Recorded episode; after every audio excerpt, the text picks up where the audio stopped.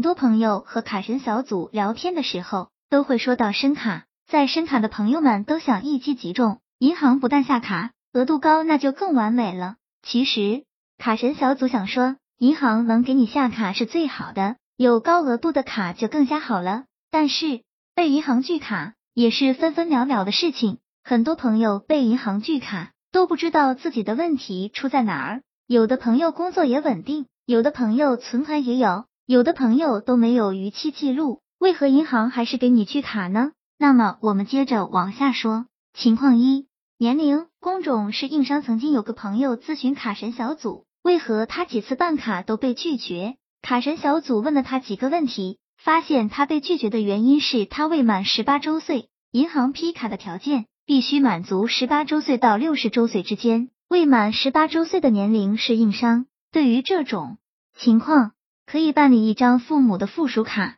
好处是可以不用还款，消费全由父母买单。不好的地方是你要是给你女朋友买个礼物什么的，分分钟就被你父母知道了。还有一种情况，申请人的工作是在保险、娱乐、军队等高危行业，工作不稳定，人身安全风险高，也容易被银行拒绝批卡。情况二，工资现金发放，还是以一个朋友的例子来说，这位朋友二十七岁。一家中等规模私企制造业销售，月入一万两千万以上，公司可以开工作证明，给交社保，白户，无信用卡，无贷款，各项条件看起来都不错。然而坏就坏在该公司工资是现金发放，这位朋友又没有在固定的银行有存款，这位朋友申请了多家银行的信用卡均被拒绝，这个拒绝的原因基本可以判断为该公司无法为其提供收入证明。银行无法判定申请人的收入是不是真实。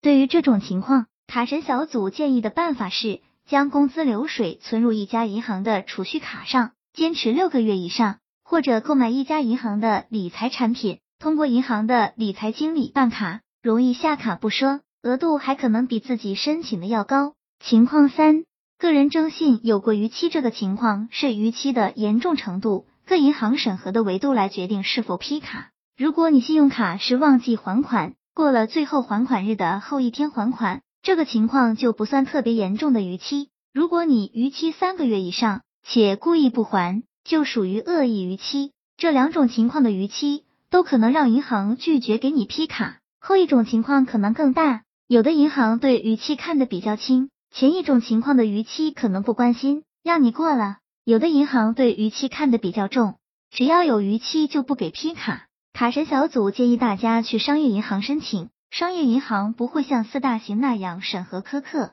卡神小组特别要提醒，现在上了个人征信报告的逾期情况，自记录之日起，需满五年才可消除。卡神小组总结，这是三种申卡失败的主要原因，其他还有各种各样的原因导致申卡失败的，比如无固定电话的。无缴纳社保的，无任何信用记录的，无跟所申请银行发生过任何资金往来的存款或理财等等原因，一般银行是不会告诉你为什么不给你批卡。对照自己属于哪一种情况，然后在三个月内做好相应的材料补充，再去申卡。卡神小组祝朋友们都能申卡顺利，希望这个材料对朋友们有所帮助。